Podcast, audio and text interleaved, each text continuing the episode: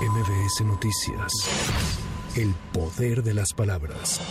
Tras la reunión que sostuvo la víspera con su gabinete legal y ampliado, el presidente Andrés Manuel López Obrador dijo que son pocos los que dejarán sus cargos para participar en el proceso electoral de 2024. La mayoría se va a quedar, pues la mayoría dijeron que se quedan al final. Les agradezco mucho. Hay otros que decidieron pues participar, ya los que conocemos, que van a participar para ser los coordinadores de defensa de la transformación, a los que les voy a entregar la estafeta con mucha anticipación para que tengan el liderazgo. Y otros que van a participar en procesos electorales, federales, locales, y eso también es válido. Y son los que ya ustedes conocen. Cuestionado en torno a su reunión con los 11 consejeros del INE, el jefe del Ejecutivo comentó que les pidió actuar de forma democrática y no convertirse en empleados de la oligarquía. Ayer que recibí a las consejeras, consejeros del INE, conversamos muy bien y el propósito es hacer realidad la democracia, que se establezca una auténtica democracia en nuestro país, que no se simule, que no se utilice la democracia como pantalla y que tengamos en realidad una oligarquía, el gobierno de los de arriba, de la minoría, de los ricos y que el pueblo no exista. Ahora no, ahora hay, por eso hablo de un empoderamiento del pueblo.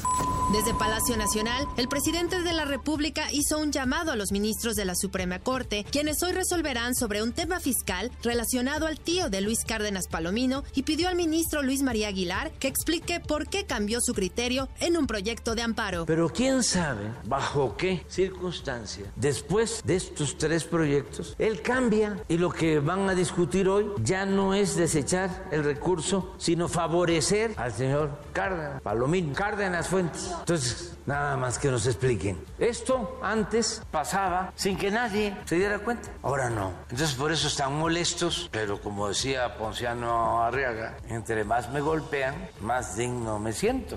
Integrantes de la Coordinadora Nacional de la Educación tomaron varias sedes donde este miércoles se llevan a cabo las elecciones para renovar la dirigencia de la sección 9 tras acusar a los directivos del Sindicato Nacional de Trabajadores de la Educación de impedir el registro de la planilla roja que encabezan integrantes de la CENTE. Para el Valle de México, la Secretaría de Protección Civil mantiene activas las alertas naranja y amarilla ante los altos índices de calor. Para este miércoles, se estima que las temperaturas irán de los 28 a los 33 grados, con una sensación térmica de hasta 35 o 36 grados. Con información de Lourdes González, para MBS Noticias, Sheila Amador. MBS Noticias. El poder de las palabras.